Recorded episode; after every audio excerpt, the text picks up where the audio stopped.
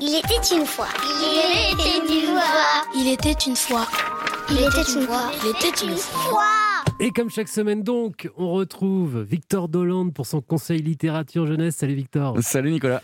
Oula, mais vous êtes avec un magazine qui me rappelle ma jeunesse. Eh oui, Le oui. magazine Phosphore, dites donc. Bah oui, car la littérature jeunesse, c'est aussi, Nicolas, la presse jeunesse. Le magazine Phosphore, euh, tout le monde le sait pas, c'est un bimensuel pour les 14-18 ans. Et celui qui est actuellement en kiosque est entièrement consacré à la question d'égalité filles-garçons. Ça tombe bien, demain, comme vous devez le savoir, c'est la journée Le 8 internationale exactement du droit des femmes, du dro- des droits des femmes d'ailleurs, faut-il dire. Euh, cette question que vous retrouvez dans tous les domaines, les médias, l'éducation, le salaire, l'évolution de carrière, la justice, la culture, la politique. Il y a également un dossier central intitulé Être féministe à 17 ans, ça veut dire quoi? Vous apprendrez plein plein de choses. L'équipe de Phosphore a rencontré notamment 9 adolescents engagés sur cette question. Entre prise de conscience et moyens d'action, ils racontent leur quotidien comme certaines jeunes adolescentes qui ont pris par exemple le parti de ne plus jamais accepter aucune remarque sexiste et de systématiquement rembarrer plus ou moins poliment les garçons quand ils ont une remarque sexiste. Et ça avance, il y a des raisons d'espérer?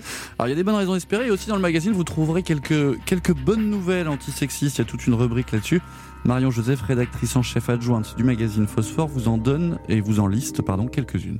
On a par exemple interviewé Ben Never, qui est un YouTuber qui euh, s'exprime beaucoup sur ces questions de masculinité toxique et euh, sur le fait que euh, les garçons euh, ne doivent pas euh, forcément non plus répondre aux injonctions euh, d'être viril, de pas pleurer, euh, d'être musclé, etc. Il y a bah, là, une, une nouvelle assez symbolique mais importante quand même qu'on a intitulée euh, Un petit pas pour la femme, un grand pas pour l'humanité, euh, dans laquelle euh, on, dans laquelle on découvre que euh, enfin une, la NASA s'est engagée à envoyer une femme sur la Lune, donc on ne sait pas encore. euh, euh, qui ce sera. Donc voilà, on raconte un petit peu cette histoire-là.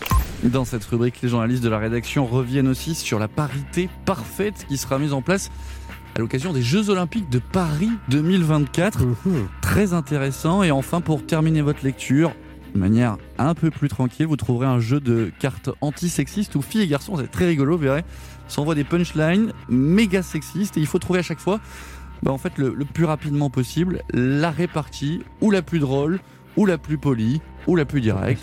C'est. C'est bah, c'est pas facile, mais vous verrez, c'est- très intéressant et puis surtout, ça donne quelques, quelques bons conseils pour euh, la vie de tous les jours. Le magazine Phosphore, donc consacré aux questions d'égalité entre les filles et les garçons, qu'on peut retrouver dans tous les kiosques. C'est chouette, ça, Phosphore. Merci, Victor. Avec plaisir, Nicolas.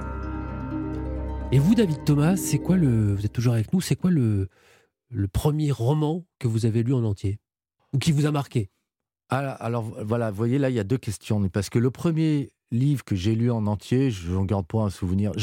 C'était le je crois que c'était le général Dourakine, un truc comme ça, mais bon.